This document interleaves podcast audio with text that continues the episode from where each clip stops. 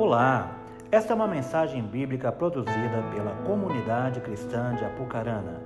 Abra o seu coração com fé para edificar a sua vida.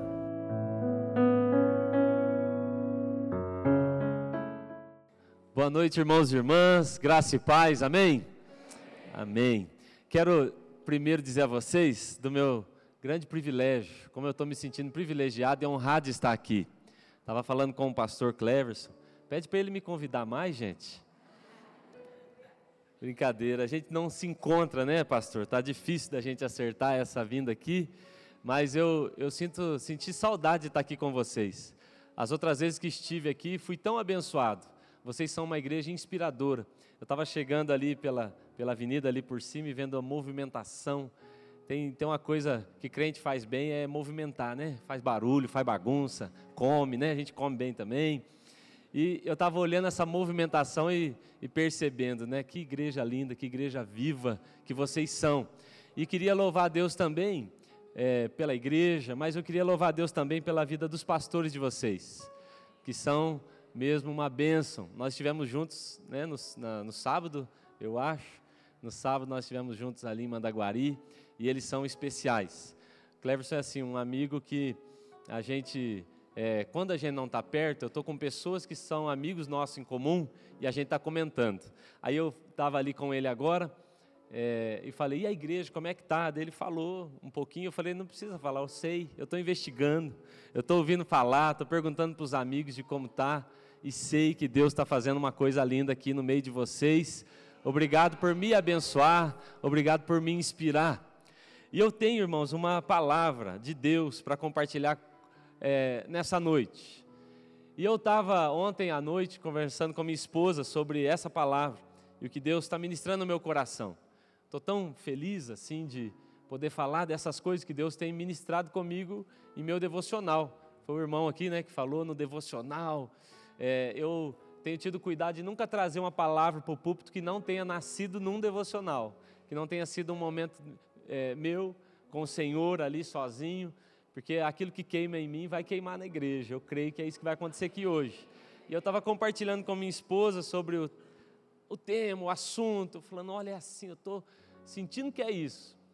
E aí vim hoje, eu estou estudando aqui em Londrina, e vim para a aula, cansado de manhãzinha, e cheguei lá para a primeira aula e o professor, é, ele estava exatamente dando para nós um estudo do texto que eu tinha me proposto, tinha pensado em Deus, em trazer para compartilhar com os irmãos. Eu senti então naquela hora, falei, é de Deus, é para mim e é para nós. Então eu queria que você abrisse sua Bíblia, por favor.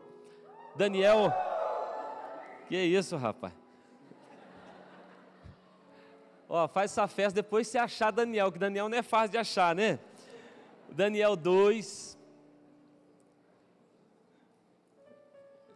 Daniel capítulo 2. Vou ler alguns versos aqui e depois eu vou ler 1 Pedro, capítulo 2 também. Daniel capítulo 2.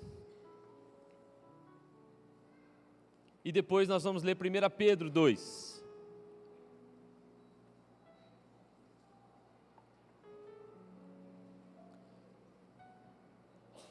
Daniel capítulo 2, verso 32 diz assim: 2, 32. É o final da história que você conhece, da visão, da estátua que o rei Nabucodonosor tinha visto e que Daniel agora está revelando a ele o que é.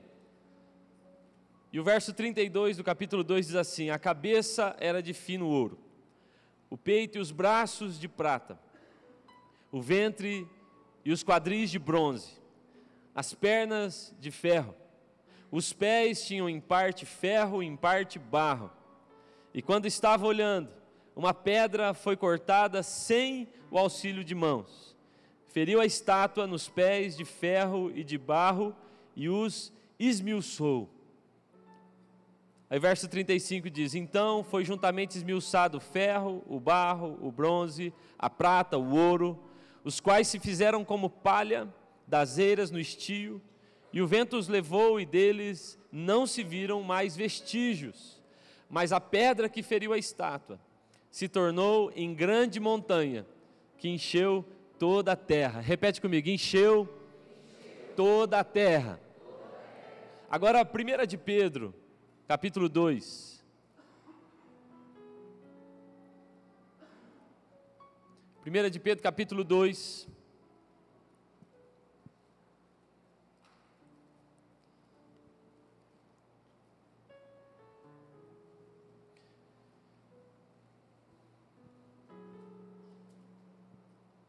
Diz assim no verso 4, 1 Pedro 2, 4: Chegando-vos para ele a pedra que vive, está falando de Jesus aqui, a pedra que vive, a pedra viva, rejeitada sim pelos homens, mas para com Deus eleita e preciosa, assim é Jesus. Mas no verso 5, Pedro inverte um pouco, ele diz assim: também vós mesmos, como pedras vivas que vivem.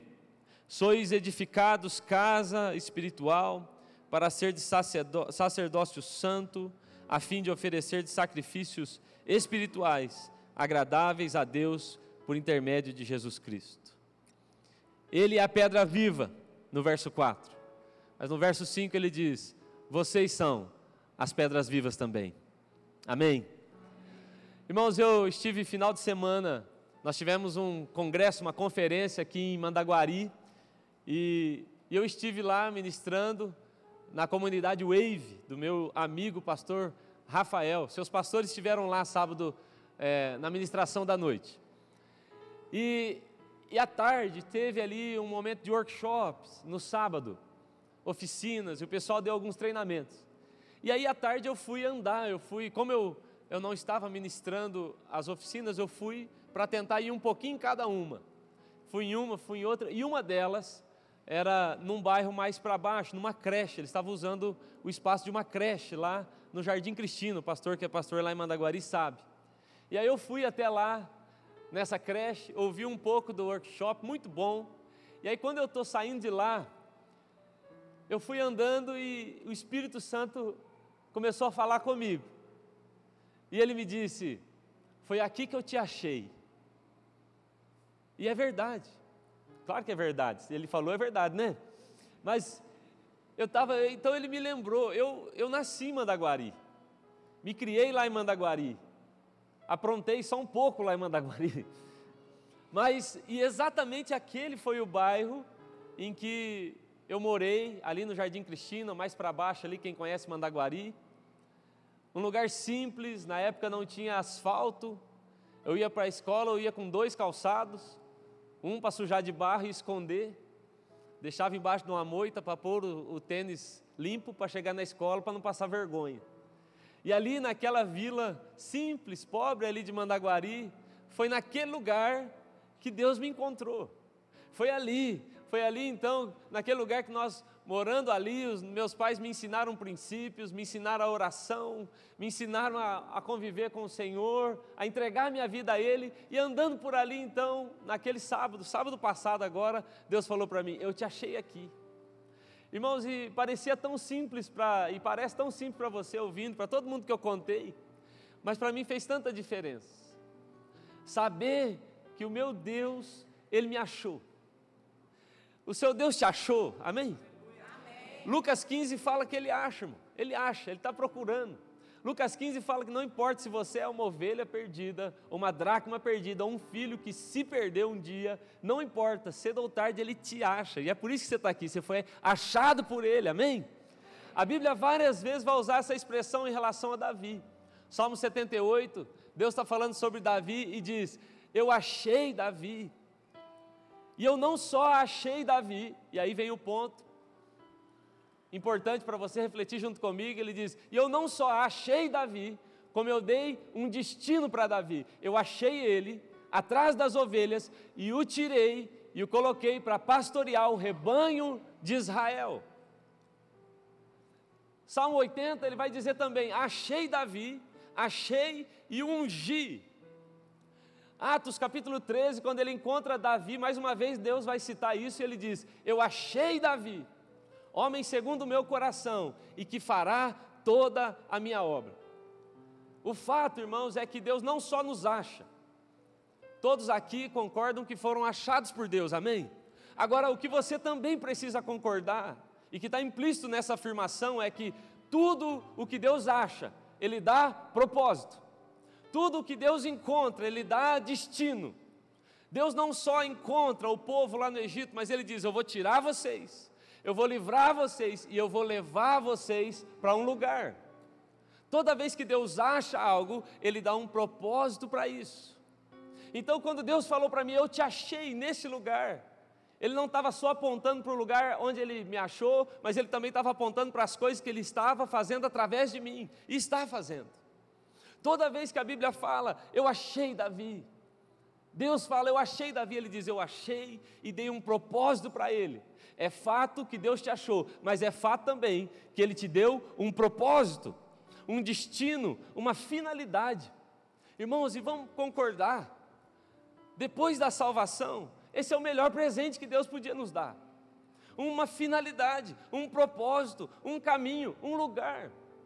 Quantas pessoas você conhece que vivem ainda debaixo dessa crise, porque eu nasci, quem aqui teve crise existencial na adolescência? Deixa eu ver. Ah, por que, que eu estou aqui nesse mundo? Tem uns que ainda estão, né? Por que, que eu estou nesse mundo? Outro dia um amigo meu falou assim, ele já é um senhor, e ele falou assim, quando eu estava vivendo essa fase, eu quase me matei por causa do meu nome. E nem é um nome tão estranho, rapaz. E ele ia se matar por não ter encontrado um propósito. Diferente disso, Deus te deu um propósito também. Esse é um presente. Nós sabemos por que é que nós vivemos. Nós sabemos por que é que Ele nos achou. Ele nos chamou para uma grande obra. Atos capítulo 20, verso 24, Paulo fala assim: Eu considero tudo, eu considero a minha vida em nada, eu considero ela uma, uma vida, eu prefiro nem viver, se não for para cumprir o propósito para o qual Deus me chamou. O interessante, irmãos, é que Deus te acha, e Ele te dá um propósito. E quando ele faz isso, assim como Paulo, assim como Paulo afirmou, em nada tem a minha vida por preciosa, a não ser que se cumpra em mim o ministério, o chamado. Assim que Deus te encontra, te dá um propósito, Ele também te estraga para todo o resto das coisas. A verdade, irmão, é que você não presta para mais nada.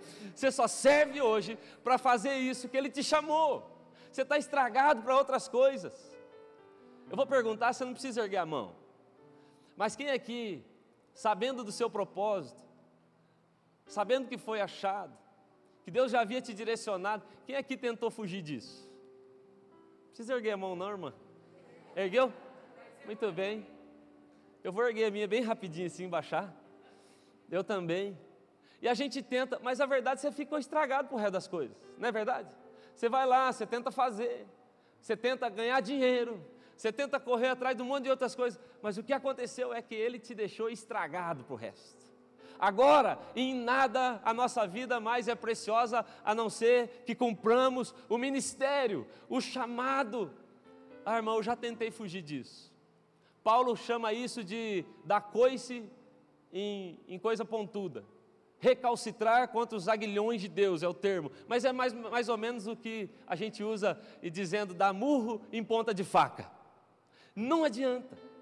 Você tenta fugir, mas não adianta. Agora, irmãos, Deus te chamou para um propósito, Deus te chamou para uma obra, mas não é qualquer obra. A verdade é que muitas vezes nós não nos damos conta de que o chamado de Deus para todos nós é um chamado para uma obra enorme, extraordinária, coisas que nós nem sabemos mensurar. Agora, sabe o que acontece, pastor? Muitas vezes, quando nós estamos envolvidos numa grande obra, nem sempre a gente percebe que está. Muitas pessoas envolvidas na grande obra de Deus, elas não se sentem parte da grande obra, e elas nem percebem o momento que estão vivendo. Irmãos, eu quero afirmar isso para vocês, de quem vem de fora, e dizer: vocês estão num momento que é tão profético quanto histórico. Um dia, quando falarem da história de Apucarana, vão ter que falar da história de Apucarana e vão ter que contar a história de uma igreja, de uma comunidade que se estabeleceu aqui, de homens e mulheres de Deus que decidiram abrir células, levar a igreja para sua casa. é um tempo histórico, é um tempo profético e você faz parte. Em toda a história, seus filhos vão falar, seus netos vão falar, mas muitas vezes, quando nós estamos no meio dela, a gente não percebe. Eu ouvi um, um pastor outro dia contando uma história. Ele disse que eh, um rapaz foi visitar uma obra muito grande, uma construção muito grande. E aí, quando ele chegou lá, ele perguntou: O que é que você está fazendo? E o rapaz falou: Eu estou assentando tijolos. E aí ele perguntou para o segundo pedreiro: E você, o que, que você está fazendo? E ele disse: Eu, estou fazendo uma parede. E aí ele perguntou para o terceiro: Os três estavam fazendo a mesma coisa. E ele perguntou para o terceiro: O que, que você está fazendo? O primeiro disse: Eu estou colocando tijolo. O segundo disse: Eu estou fazendo uma parede. O terceiro falou: Eu? Eu estou construindo uma grande obra. Existem esses três tipos de pessoas no meio da igreja. Tem gente que acha que ele só está limpando uma cadeira, só está arrumando a igreja, ele só está fazendo célula, ele não percebe a grande obra que ele está inserido em Deus. Tem gente que acha, não, é uma parede, eu até tenho um ministério, mas existem aqueles, e eu quero que você saia daqui hoje, em nome de Jesus, como esse, aqueles que entenderam, há uma grande obra de Deus no mundo, irmãos, no mundo inteiro, as pessoas estão se reunindo como vocês aqui. Eu tenho tido o privilégio, pastor de vocês também tem tido, de viajar o mundo e em grandes igrejas, mega igrejas, e eu vou dizer, irmãos, não tem nada indiferente do que nós estamos fazendo. É o modelo, é a visão celular, é pregar o evangelho, são, é, são pessoas simples assumindo uma postura, mas gente dizendo, a grande obra. Irmãos, no que é que você acha que você se difere de João Batista que preparou o caminho para Jesus? Nós fazemos parte de uma grande obra. Há uma obra no coração de Deus. Preste atenção, há uma obra no coração de Deus para alcançar 5 bilhões de pessoas. 5 bilhões de pessoas não conhecem a Cristo, 5 bilhões de pessoas, 37 voltas em torno da terra. Essas pessoas dariam se elas formassem uma fila, você sabia disso? Se você formasse uma fila com as pessoas que não conhecem Jesus hoje, elas iam dar, dariam 37 voltas em torno da terra. Há uma grande obra para alcançar esse povo todo, uma grande obra, e você está envolvido nisso. Irmão, você serve o maior rei, você está no maior reino, você faz parte da maior obra de todos os tempos. Muitas vezes não nos damos conta, algumas vezes desprezamos. Eu não acredito que Pedro tinha clareza quando Jesus passou e falou: Vem, larga as redes, vem, vem comigo. Eu não acredito que Pedro tivesse noção, ah, sim, esse é o Messias, eu vou com ele, porque nós vamos mudar o mundo. Eu não acho que ele soubesse. Eu acho que ele não tinha noção ainda. Muitas pessoas na Bíblia ficaram de fora da grande obra. Eu olho para a história do jovem rico, irmão, ele ficou no anonimato, não sabemos quem é ele, porque ele não entendeu a grande obra que estava por trás de um convite de Jesus. Há uma grande obra acontecendo e você faz parte dela, amém? Fala para quem está do seu lado, você faz parte de uma grande obra, a maior de todas. Agora, o que acontece, irmãos, é o seguinte: toda vez que nós falamos de uma grande obra, toda vez que nós falamos disso, existe também a tentação de nós desprezarmos as pequenas partes. Nós falamos de grande, coisas grandes, a obra, 5 bilhões de pessoas. E aí, toda vez que a gente fala disso, há sim uma tendência da gente desprezar as partes menores dessa grande obra. E eu tenho visto isso acontecer no meio da igreja. E essa é a razão dessa mensagem. Quando o Espírito Santo me tocou para falar sobre isso, eu tinha certeza, irmãos, que era por causa disso. Há uma grande obra acontecendo mas existem tantas pessoas que não têm conseguido perceber o valor das pequenas partes na grande obra. Toda grande obra é feita de muitas pequenas partes. E Satanás tem nos levado a acreditar, tem nos tentado a fazer acreditar, nos fazer acreditar que as pequenas partes não são importantes. Por exemplo, qual é para você a parte mais importante de um carro? Fala aí, o que, que, você acha? Hã? Motor.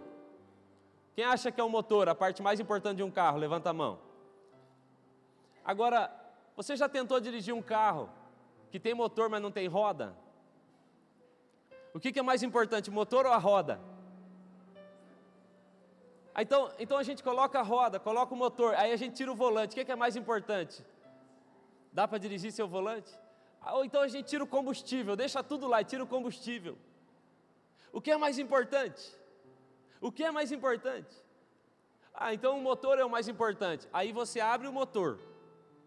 Aí me diz, qual parte do motor é mais importante então? Irmão, quem conhece aqui de carro, os mais antigos aqui até, vou falar assim. Quem aqui sabe o que é platinado? Deixa eu ver. Platinado. Quem teve FUC, Brasília, variante, irmão? Hã, platinado, você... quem não sabe, né? O pessoal mais novo aí não sabe nem o que, que é isso. Acho que é alguma coisa que envolve platina. Platinado. Qual é, o irmão sabe o que é platinado? Que tamanho que é um platinado? Olha o tamanho que é um platinado, irmão. Esse tamanhozinho aqui, ó. Mas quem tem um Fouca, um Brasília, sabe? Se esse miserável desse platinado colar, irmão, já era. Aí você tem um carrão daquele tamanho parado por causa de um platinado. E tem uma coisa pior. Quem sabe aqui o que é carvãozinho da distribuição? Deixa eu ver. Tá vendo? Tem uns aí que sabe, gente. O pessoal aí, ó. Ó, o meu pai é assim, meu pai, ele é metido a fazer tudo. Então, meu pai, para contratar alguém era complicado, irmão. Fazia tudo. Pintar, eu pinto. Parte hidráulica, eu faço. Aí ele fazia. Se é bom, já é outra conversa, mas ele fazia. E aí, nós estamos tudo prontinho para ir para a igreja, arrumadinho. E aí, vai lá o meu pai e fala assim: Espera um pouquinho que só vou dar uma lixada no platinado. Tinha uma variante velha. Vou lixar o platinado e nós vamos para a igreja, ó, vai tinindo a variante. Tinindo. Aí lixou o platinado. Aí quando ele abriu a distribuição, o miserável do carvãozinho caiu na grama, escuro. Aí, irmão, sabe o que aconteceu? um carvãozinho, você nem sabe o tamanho dele, nem dá para eu colocar aqui para você, você não vai enxergar. Pequenininho. Aquele miserável daquele carvãozinho, tamanho de um feijão, irmão, caiu. Já todo mundo não foi para a igreja. Os meninos bravos, nós tudo bravos, minha mãe chateada, não fomos para a igreja. Porque um carro enorme, uma variante grande, não pôde andar porque faltou um carvãozinho. Você está percebendo? O diabo quer fazer você acreditar que lá você, uma peça dessa grande obra, uma parte dessa grande obra, não é importante, que não precisa, que se você sair, não muda nada, ninguém vai perceber, ninguém vai dar conta. Irmão, quem aqui é líder de célula? Levanta a mão. Líder de célula. Vou pedir para essa irmã aqui, como é que é o seu nome, irmã? É. Nayara. Que dia que é a sua célula, Nayara? Quarta-feira, que horas? Quarta-feira, 8 horas, a célula da Nayara. A Nayara é uma mulher de Deus, uma moça crente, é casada, Nayara? Casada. Então a Nayara, quarta-feira, 8 horas, é a célula dela. O que, que a Nayara faz cedo, quando ela levanta, é quarta-feira, dia de célula. O que, que ela faz já? Primeira coisa, hoje em dia, ela já manda o WhatsApp para as meninas. Cedo. Hoje tem célula, garotas. Os homens mandam assim, ó. Bom dia, hoje tem célula. A Nayara manda assim, ó. Bom dia, meninas. Hoje tem célula, florzinha, borboleta, passarinho e tudo mais. Não é assim que elas fazem? Eu sei. Aí a Nayara passa o dia, irmão. Ela vai trabalhar, ela vai fazer o que ela tem que fazer. Ela está com o estudo dela, ela está preparada, ela orou, ela se consagrou. É uma menina correta, séria. Jejum, Vai chegando o horário, foi para casa, tomou um banho, se preparou. Sete horas, a Nayara está com tudo arrumadinho, irmão. Cadeirinha no lugar, o radinho ali, não sei se aqui é com o radinho, com o violão, radinho funcionando, aquele frio na barriga, folhinha na mão, não é assim que a gente fica? Quem é líder aqui? É assim ou não é? A gente está ali. E agora o que, que a gente está esperando? Porque quando a Nayara mandou, bom dia meninas, hoje tem célula, o que, que ela recebeu de volta? Florzinha, passarinho, Oi, tudo bem? É assim, boquinha, beijinho, coraçãozinho, não é assim? Todo mundo da célula dela falou que ia. A Nayara está achando assim, vai bombar minha célula hoje. Sete e meia não chega ninguém. Dez para as oito, como é que é o nome do esposo? Felipe. Dez para as oito, o Felipe vem lá na célula, dá uma olhada e fala assim para a Nayara, vai vir ninguém hoje não? é horrível quando a gente ouve isso. A Nayara está ali, fala, mas elas mandaram a mãozinha, o beijinho, o coraçãozinho aqui no WhatsApp. Ué. Oito horas não chega ninguém, gente. Ninguém. E a Nayara está lá. Oito e dez, oito e vinte, chegou ninguém ainda. Ela está ali com, as, com os banquinhos, tudo arrumadinho. Ninguém foi. Acontece isso com você ou não acontece? E tem aquele dia que chove, faz frio, você até torce para não ir ninguém. Você fala assim: se não vier ninguém hoje, eu vou tomar um banho e vou dormir. Estou cansado.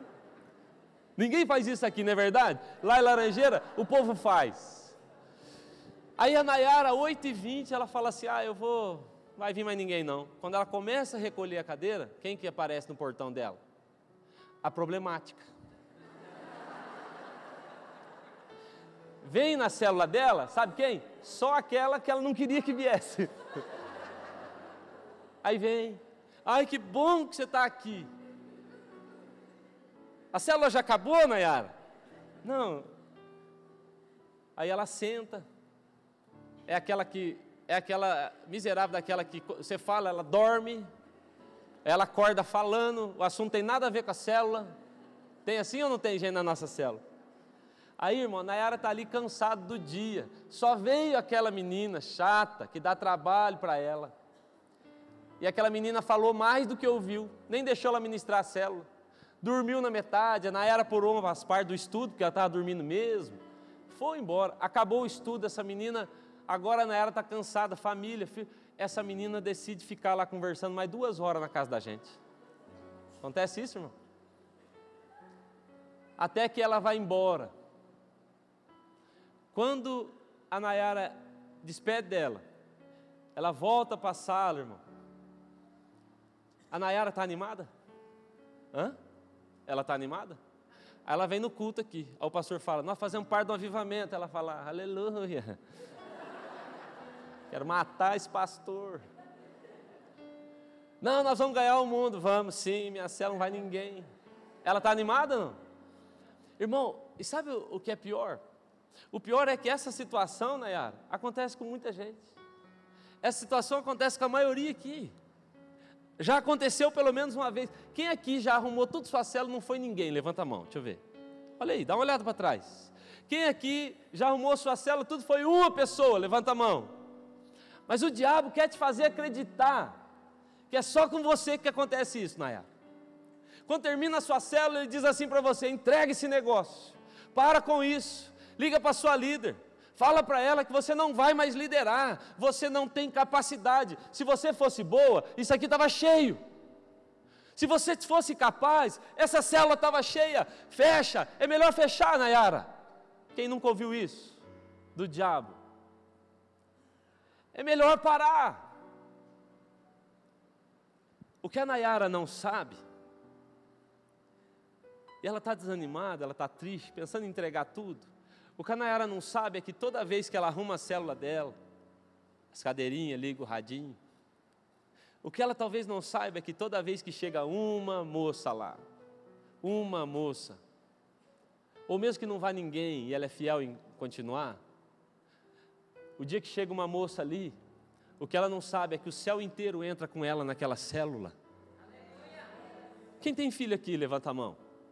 Para você, para você, é mais valioso?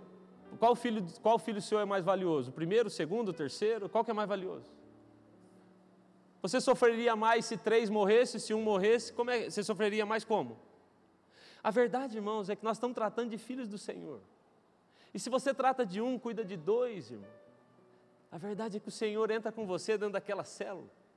A verdade é que quando você ministra o coração de pessoas, o Senhor está com você nisso e não importa a sua simplicidade, não importa o seu tamanho, não importa. Irmãos, muitos aqui, eu vou dizer, a maioria aqui nunca será reconhecido da maneira que merece. A maioria nunca vai ter oportunidade de ministrar como eu estou ministrando aqui, falando, a maioria não vai. A maioria aqui não sabia o que era platinado. É, porque irmãos, a maioria de nós vai fazer o nosso trabalhinho ali, que é muito importante para a grande obra. Cada um de nós vai trabalhar ali no nosso lugar, vamos salvar vidas, fazemos parte de uma grande obra e vamos ter que lutar sempre com Satanás dizendo para nós: não é importante. Muitas pessoas foram salvas por causa de um platinado. Se o carro não tivesse funcionado, não teria levado até o hospital, mas nem sabe que existe. Lá no céu você vai ser honrada, Nayara, como você merece. Lá no céu você vai ouvir de Deus, era importante para mim. Era importante para mim você liderar, era importante para mim você pregar o Evangelho, é importante para mim. Mas Satanás está interessado em desprezar isso. Eu tenho falado isso em muitos lugares por onde eu vou. Satanás está muito interessado em desprezar o simples, em dizer não é importante, não vale a pena, você não tem essa capacidade. Ele está interessado nisso exatamente porque ele sabe que Deus escolheu o simples como o caminho para as coisas extraordinárias dele. Segundo Coríntios 3, Paulo diz: Eu tenho medo. Eu temo que a serpente vos engane como enganou Eva e vos afaste da simplicidade. Eu temo que a serpente venha colocar minhoca na sua cabeça te dizendo que você não pode, te dizendo que você é uma parte pequena e que você acredite nisso. Irmãos, as igrejas que eu tenho visto crescer, igrejas poderosas em Deus, relevantes, nasceram em garagens. Eu tenho acompanhado líderes poderosos em Deus. Irmãos, outro dia eu fui numa célula ver como é que era o lugar do rapaz, ele foi eu que fiz tudo. Era um negocinho, ele fez com lona ele diz: Eu que fiz, pastor, eu pus a lona, eu fiz os banquinhos. E aí as pessoas estão indo lá e mudando de vida. Satanás quer desprezar isso e dizer: Não, é importante. Deus está dizendo: É, para mim é. Esse, esse simples é o caminho para a coisa extraordinária que eu vou fazer. Nós hoje temos uma rede de igreja, acompanhamos uma rede de igreja, e nós temos muitas delas que são em garagens. Nós agora acabamos de inaugurar uma igreja há dois meses, numa cidadezinha chamada Nova Laranjeiras. Uma linda igreja agora ela é. Nova Laranjeiras, mas sabe como que começou essa igreja nossa lá? Na rodoviária. Depois da rodoviária ela evoluiu. Ela foi para baixo de uma marquise. E aí debaixo da marquise aí ela evoluiu. Aí nós fomos para a garagem de um pessoal que emprestou. Aí ela deu mais uma evoluída. Agora nós alugamos uma garagem. E aí ela foi para aquela garagem. E agora nós alugamos um espaço e agora já temos um templo lá. Quando Zorobabel, no texto de Zacarias, está construindo algo poderoso para Deus, Deus dá uma palavra para ele, ele diz: Zorobabel, você vai colocar pedra sobre pedra. Essa construção ela é feita de pedras, pequenas pedras, e você vai colocar a primeira e vai colocar a última, e você vai colocar uma por uma, dizendo: graça, graça, eu não mereço, eu não mereço, eu não posso, eu não sou digno, mas graça, graça. E ele termina dizendo: ninguém despreze os pequenos começos. Agora, me fala, irmão, por que, que Satanás está tão interessado em desprezar o, o simples? Por que, que Satanás está tão interessado em, em falar para nós que você é pequeno, que você não serve, que é melhor que acabe? Por quê? E a minha tese é: porque ele tem medo da gente. Ele tem medo de nós. Um dia Daniel teve essa experiência. Daniel estava na grande Babilônia, diante do grande Nabucodonosor e na sua frente a visão de uma grande estátua. E a Bíblia diz que essa estátua, ela era muito grande. O rei era muito poderoso, a nação a mais poderosa de todas. Tudo era grande, irmão. E ele, ele não era ninguém. O pequeno Daniel, o Daniel refugiado, o pequeno Daniel, o Daniel escravo, é isso que ele era. E o pequeno Daniel percebe uma coisa no grande sistema: que a cabeça é de ouro, os braços, que o, o peito são de prata, o quadril é de bronze, as pernas são de ferro, mas o pé. Aquela estátua é o símbolo desse mundo. E ele se apresenta a nós como uma mente brilhante de ouro, dizendo: Nós temos as ideias, a igreja não serve, Cristo não serve. Só que eles estão sobre uma base que não é que não é de, de pedra. Só que eles estão sobre uma base que é feita de barro. Então o pequeno Daniel percebe que, de repente, uma pequena pedra, fala comigo, pequena pedra. Uma pequena pedra é arrancada sem o auxílio de mãos. E aquela pequena pedra, ela vem, irmãos, e a pedra, ela é certeira. A pedra não vai na cabeça, não vai no peito, a pedra vai aonde? O pé, porque é frágil.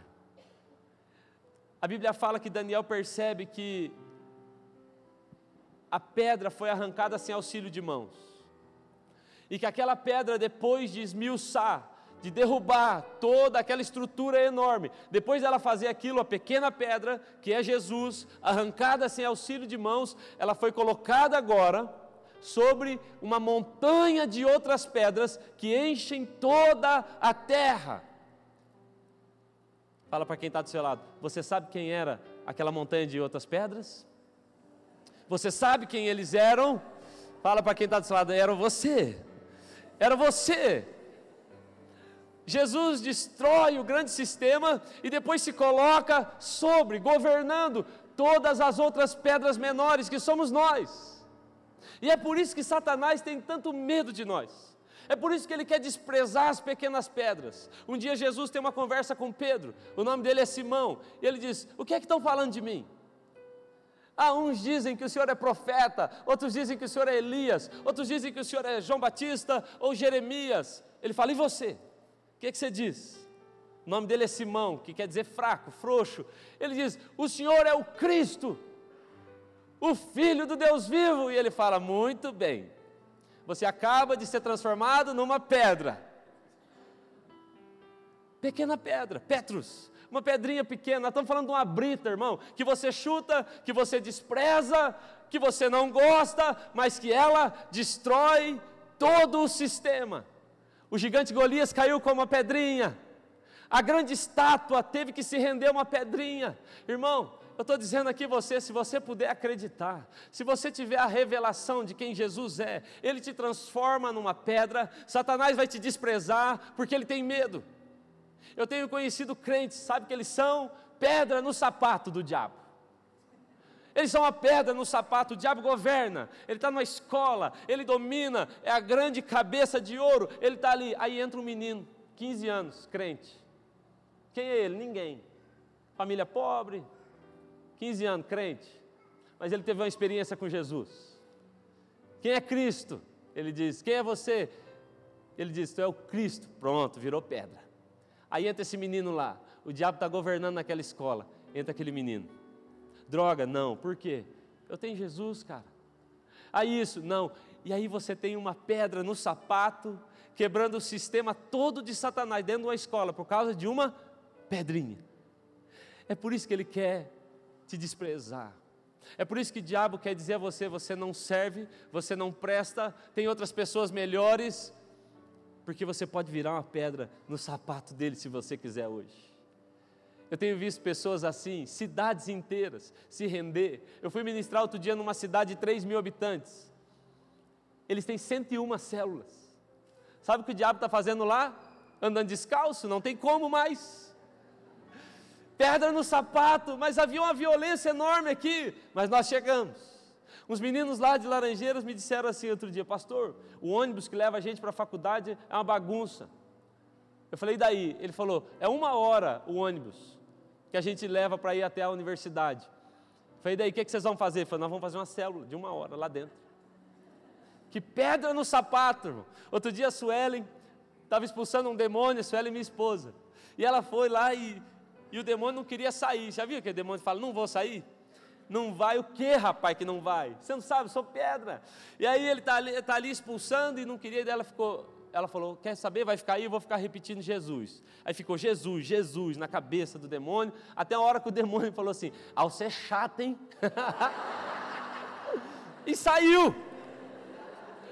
Aí, veja só, passou algum tempo, eu não tenho certeza do tempo, algum, um ano talvez, vou chutar um ano, eu não sei.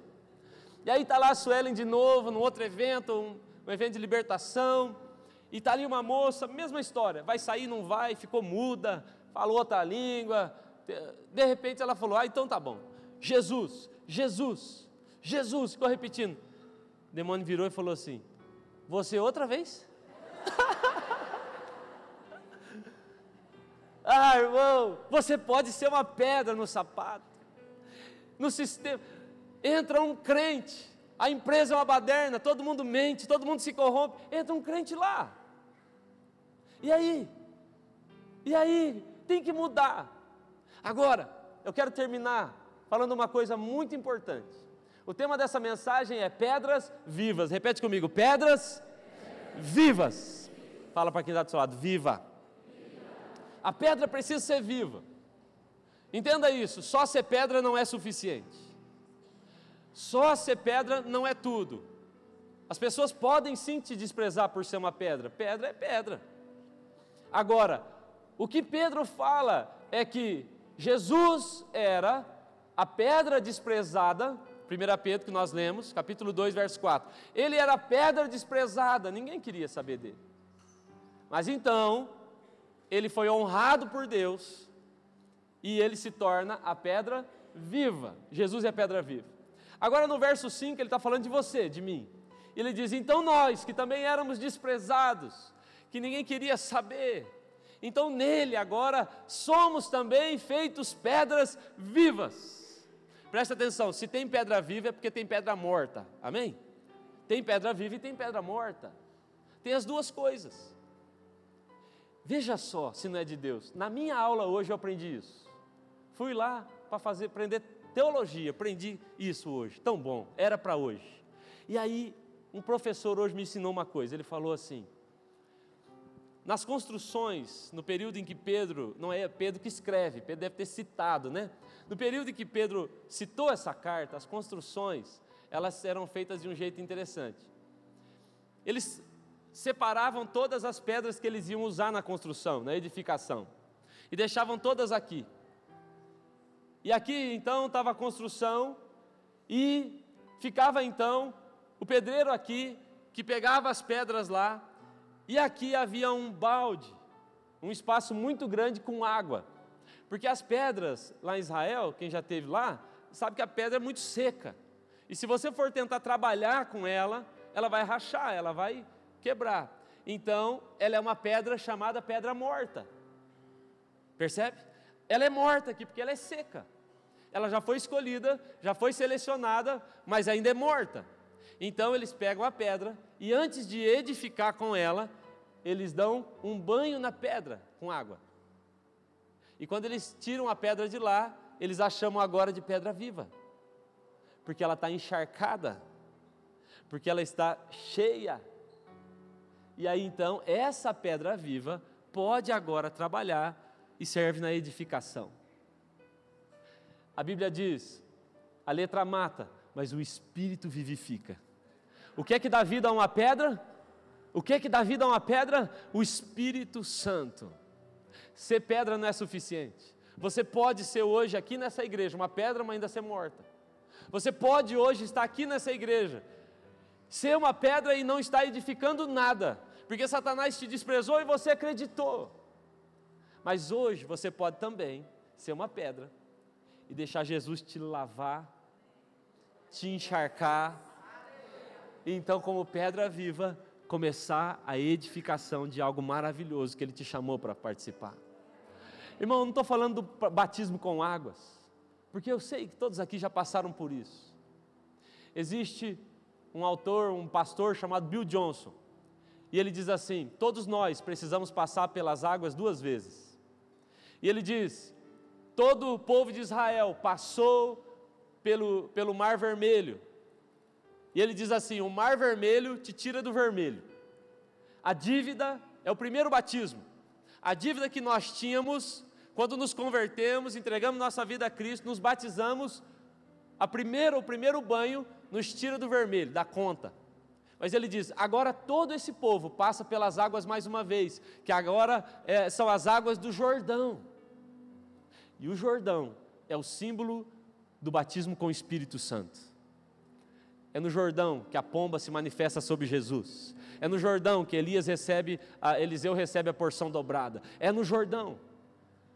Quando ele está dizendo para nós sermos pedras vivas, você se lembra que é o mesmo Pedro que está escrevendo essa carta, que é o Pedro que começa a andar com Jesus, é o Pedro que é chamado de pedra, mas ainda não é viva, anda com 38 na cinta, pega uma faca, uma espada para matar um cara, está com Jesus, é pedra, mas não é viva.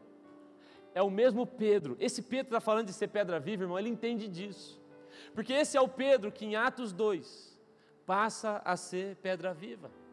Esse é o Pedro que em Atos 2 se encharca do Espírito Santo. Deixa eu te falar uma coisa, irmão. Há uma igreja poderosa, maravilhosa se levantando, a igreja dos últimos tempos, a igreja profética, apostólica. Há uma igreja se levantando para esse tempo, e eu vou te dizer: essa igreja, ela não é guiada por nada mais, por ninguém mais do que pelo Espírito Santo. Se encharca dele. A Bíblia fala que um dia Jesus vai até uma figueira. Eu estou terminando já. Um dia Jesus vai até uma figueira, irmão, e eu tenho dó dessa figueira, Diego, pastor Diego. Eu tenho dó, porque ele chega lá, a Bíblia diz que Jesus está com fome, e ele vai até a figueira, ele procura figos, e não tem, mas a Bíblia diz, porque não era tempo, gente. Uai, a figueira vai fazer o que se não é tempo? Adianta ser num pé de manga, se não é tempo de manga, vai ter manga lá? Jesus foi, eu, eu tenho até dó da figueira, sinceramente, porque ele amaldiçoa a coitadinha. Eu imagino os discípulos vendo aquilo e comentando um com o outro: Rapaz, o homem é brabo, hein? Não é tempo, você não falou para ele que não é momento de, figueira, de figo? Aí o outro fala assim: Acho que é fome isso aí. Ele foi para comer, mas não tem. A figueira não tinha figos, ela é amaldiçoada, mas ela está agindo de maneira natural. Não é tempo de figo, não tem figo. Mas se você ler o contexto daquela história, você vai perceber que Jesus está falando de uma obra do Espírito Santo, de uma ação com base no Espírito Santo, da fé. E o que Jesus está querendo ensinar para os seus discípulos é: eu não chamei vocês para andar no natural. Ah, mas naturalmente não dá. Ele está dizendo: eu não chamei vocês para andar no natural. Eu estou chamando vocês para viver num outro nível, no sobrenatural cheios do Espírito Santo, andando por aí como pedras vivas. Irmão, pedra morta, você encontra todo dia e elas não chamam a sua atenção, mas o dia que você passar num, numa parede e uma pedra falar para você bom dia, você vai parar para ouvir. A verdade é que a gente está se movendo demais. Só que como pedras mortas, Deus está nos chamando a nos mover mais, só que como pedras vivas, cheias do Espírito, andando no Espírito.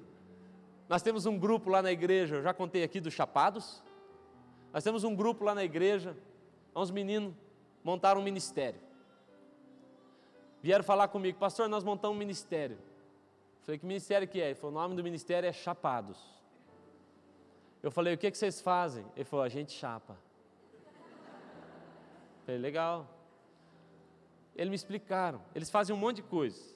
São várias coisas bem legais mesmo mas são os meninos ousados que nós temos lá. E uma das coisas que eles fazem é, todo dia, todo dia, eles se reúnem, eles oram, e é o que eles chamam de caça ao tesouro. Já ouviram falar? Eles se reúnem, pedem a Deus a descrição de uma pessoa: nome, cor da camisa, cor da calça, tipo do sapato e o que ela está vivendo. E eles ficam ali, enquanto o Espírito não fala nada, eles não saem. Aí quando todos recebem a direção de Deus, você vai encontrar na frente do correio, camisa vermelha, calça tal, o nome da pessoa é esse. Ele pega o papelzinho, põe no bolso. Outro dia um rapaz veio me contar que ele ficou duas horas em frente ao correio, parado, esperando a pessoa chegar. E aí chegou um senhor com a camisa que Deus tinha mostrado para ele, a calça que Deus tinha mostrado para ele e o nome. Ele falou: O senhor se chama tal? Sim. Aí ele tirou o papelzinho do bolso e falou: Deus me mostrou o senhor em oração. O cara falou: Você estava orando? Ele, sim, ele me mostrou o senhor. E ele me disse que a gente se encontraria aqui. E que seria isso, que o seu problema é esse, eu posso orar pelo senhor? O que, que você acha que esse homem fez? Irmão, as pedras vivas, elas estão acertando onde tem que acertar. E aí derruba a estrutura, derruba o gigante. As pedras mortas estão batendo demais. Elas vêm falar para o pastor: estou cansado, vou largar minha célula. É muita pressão, é muita coisa para mim. Mas é porque não é vivo. Agora, ser pedra viva, irmão, vai te matar de vergonha, você sabia? Não é mole, não. Não é fácil, não. Outro dia era mais de meia-noite. Tinha acabado de ler, fui deitar. E Deus falou assim comigo: pega o carro e sai que eu vou te levar num lugar. Quase que foi aquele: sai da tua terra, da tua parentela. O lugar onde te mostrarei. Eu não sabia onde era.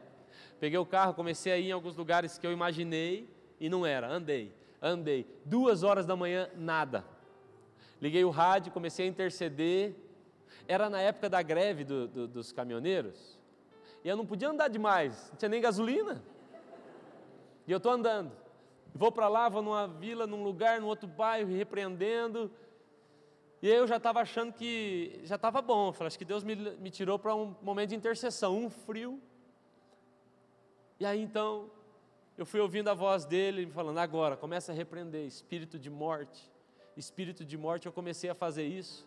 E quando eu estou passando numa rua escura, eu, sabe quando você tem a visão periférica assim, você pensa que viu, e eu senti que eu vi alguma coisa, e eu virei para olhar, era um prédio, e tinha uma moça sentada numa, numa janela, só com os braços assim, ela estava com as pernas para fora, segurando assim na janela, pronta para pular. E aí eu virei o carro, vim na direção dela, e quando eu parei, eu vi que ela estava ela estava congelada ali. Ela ficou paralisada, me olhando. E eu vi que aquela moça estava endemoniada. E eu comecei a repreender, repreender. E aí até que a moça se ligou e pulou na casa, fechou a janela. Eu tinha parado o carro no meio da rua, tinha um daqueles motoqueiros que cuida vigilância, sabe? Parou e falou: "Cara, você viu aquilo?" E aí depois nós colocamos umas pessoas para acompanhar aquela moça. E graças a Deus a moça está muito bem. Pedras vivas. Se mover pelo Espírito vai te dar trabalho, vai te tirar da cama meia-noite, vai te fazer gastar a gasolina que você não pode, vai rodar duas horas sem saber para onde vai, mas sabe o que acontece? Dá no meio da testa, não fica de pé. O diabo quer te desprezar, Deus está te dizendo: não, não deixe. Você é pequeno, Nayara, continua sua célula lá firme, Nayara. Uma menina, se encha do Espírito, daqui a pouco você vê essa menina pregando Evangelho, e a gente segue, porque há uma grande obra para a qual nós somos chamados. Você foi achado, você foi colocado para um destino, para um propósito, Deus te chamou para uma grande obra, aleluia. Pedras vivas, amém? Vamos orar? Você pode ficar em pé? Se os músicos puderem vir, eu quero orar com você ainda.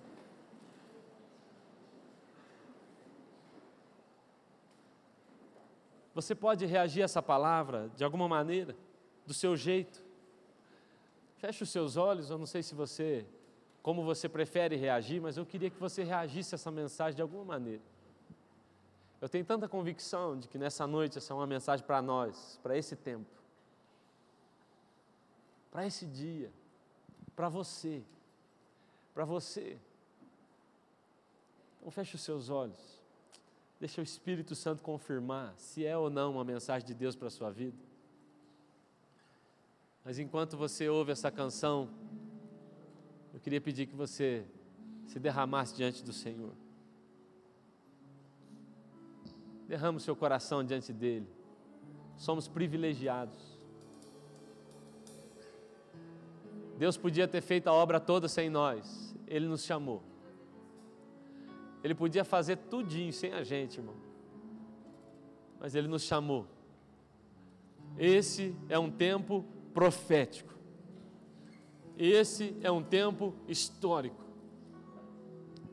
As pedras foram chamadas por Deus para fazer aquilo que os anjos queriam fazer.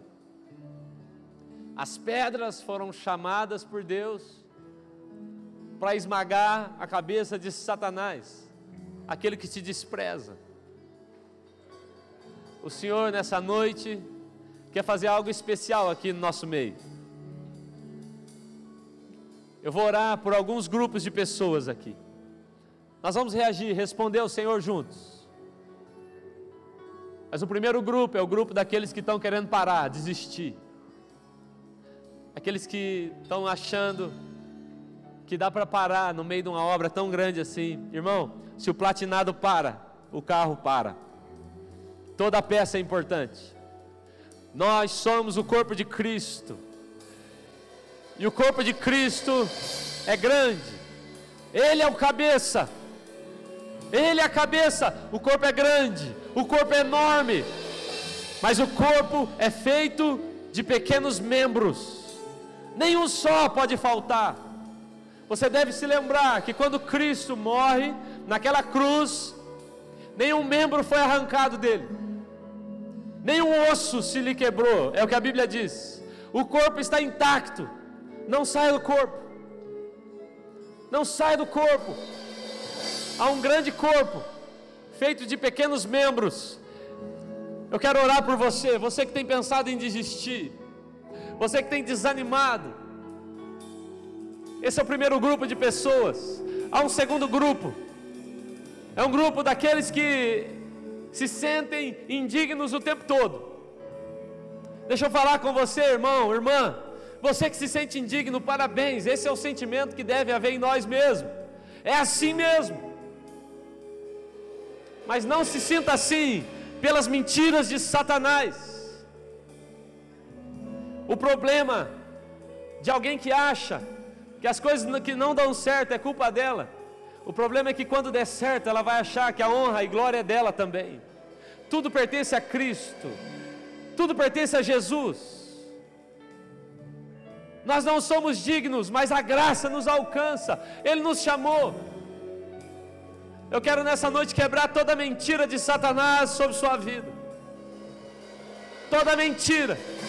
Ele está desprezando que ele tem medo ele está desdenhando daquilo que o destrói, porque toda autoridade foi dada a Cristo, que deu essa autoridade à igreja, à igreja. Ele te despreza, ele aponta seus erros e pecados, ele aponta os pecados que Jesus lavou, e ele te lembra do seu passado, para não te deixar viver aquilo que Cristo que Cristo tem para o seu futuro. Ele é mentiroso, ele tem medo, porque uma pedra pequena, simples, pode destruir todo um sistema que ele vem construindo há anos. Aqueles que querem desistir, aqueles que estão se sentindo desprezados, e nós vamos orar por um terceiro grupo. Aleluia. Vamos orar por aqueles que hoje querem se encharcar do Espírito Santo. As pedras vivas são encharcadas dele. Existem pedras mortas, mas existem pedras vivas. Quando Davi encontra a pedra que derruba o gigante, é uma pedrinha molhada do riacho, irmão. Do riacho. Josué constrói um altar dentro d'água, pedras na água. O Senhor quer nos tornar pedras vivas hoje, amém? Reaja de alguma maneira, enquanto ouvimos essa canção, deixa o Espírito Santo te ministrar. Se você quiser sair do seu lugar, saia. Venha ao altar, se você sentir vontade de orar com alguém, mas reaja essa mensagem. De alguma maneira, o Espírito Santo se move no nosso meio nessa noite. Há algo de Deus para marcar essa noite. Há um marco liberado de Deus para hoje. E haverá no seu ministério um antes e um depois, em nome de Jesus.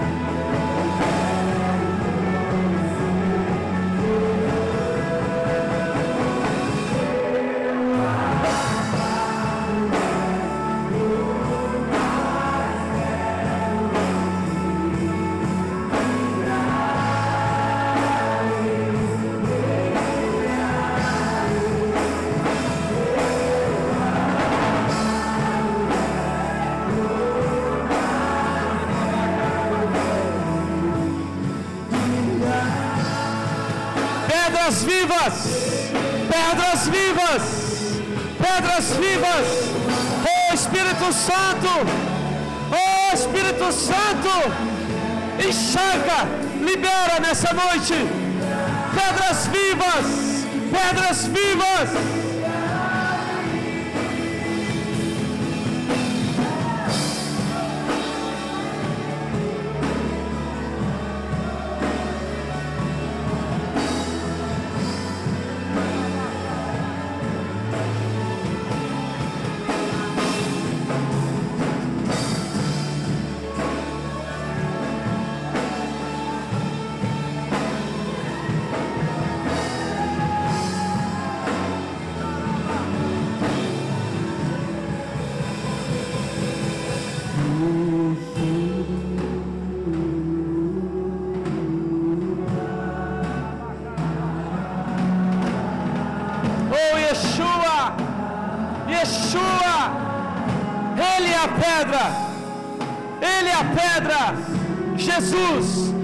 Yeshua, a pedra viva que foi colocada por esquina, a pedra viva que foi colocada por principal, e nós somos as outras pedras. Yeshua, diga esse nome, Yeshua, Yeshua, oh Jesus Cristo, Jesus o Cristo, a pedra, a rocha,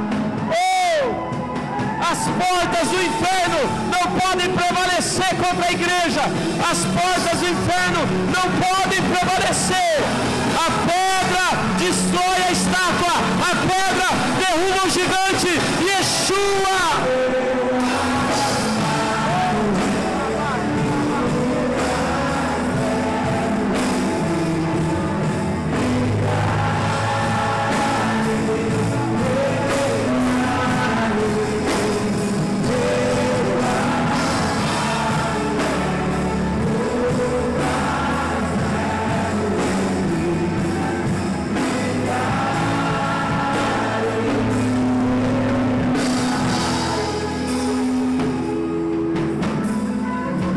Você faça uma coisa.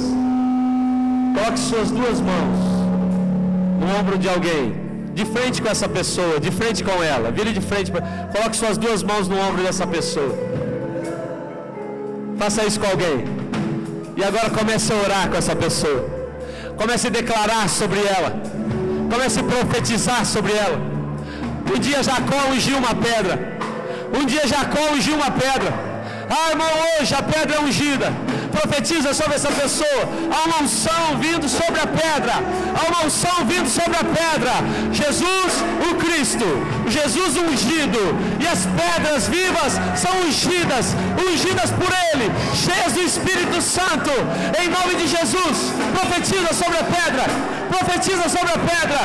Diga eu profetizo um sal, um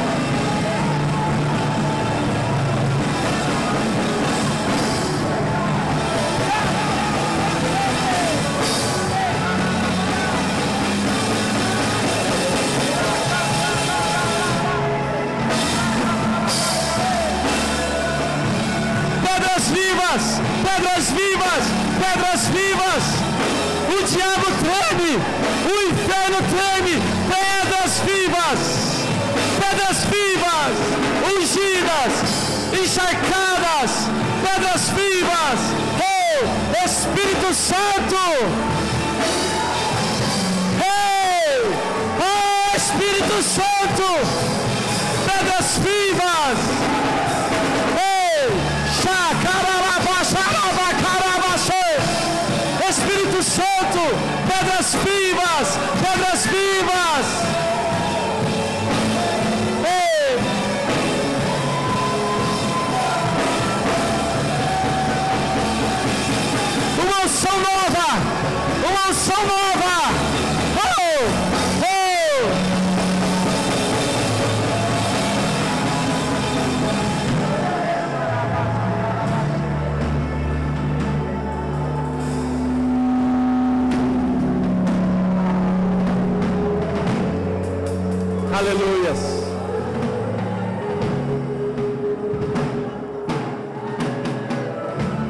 Olha aqui para mim mais um pouquinho.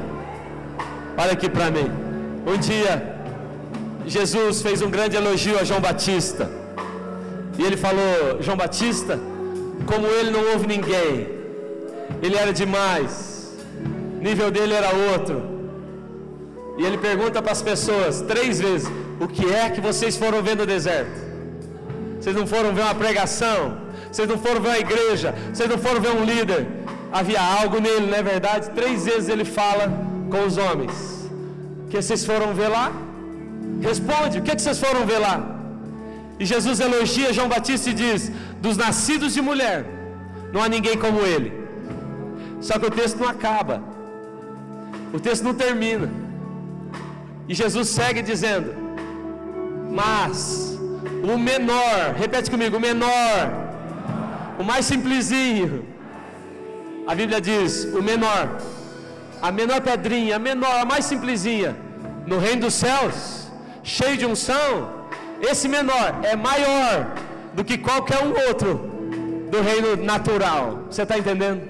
Você pode ser simples, você pode ser pequeno, você pode ser humilde, você pode ser tudo, você só não pode ser carnal, você só não pode ser pedra morta porque o menor no reino dos céus é maior do que qualquer outro aí fora. Porque a loucura de Deus é mais sábia do que a sabedoria dos homens. Então entenda isso, o segredo é entender que o que eu preciso da minha vida é ser cheio do Espírito Santo, corresponder com Ele e andar acertando a estátua onde tem que pegar. Amém? Esse é o segredo. Eu profetizo, a partir de hoje, estendo suas mãos, a partir de hoje, você não é mais uma pedra natural. A figueira não tinha frutos e foi amaldiçoada, porque naturalmente ela não podia frutificar. Nenhum de nós aqui naturalmente pode. Se não estamos ligados na videira, não podemos frutificar. Não é natural.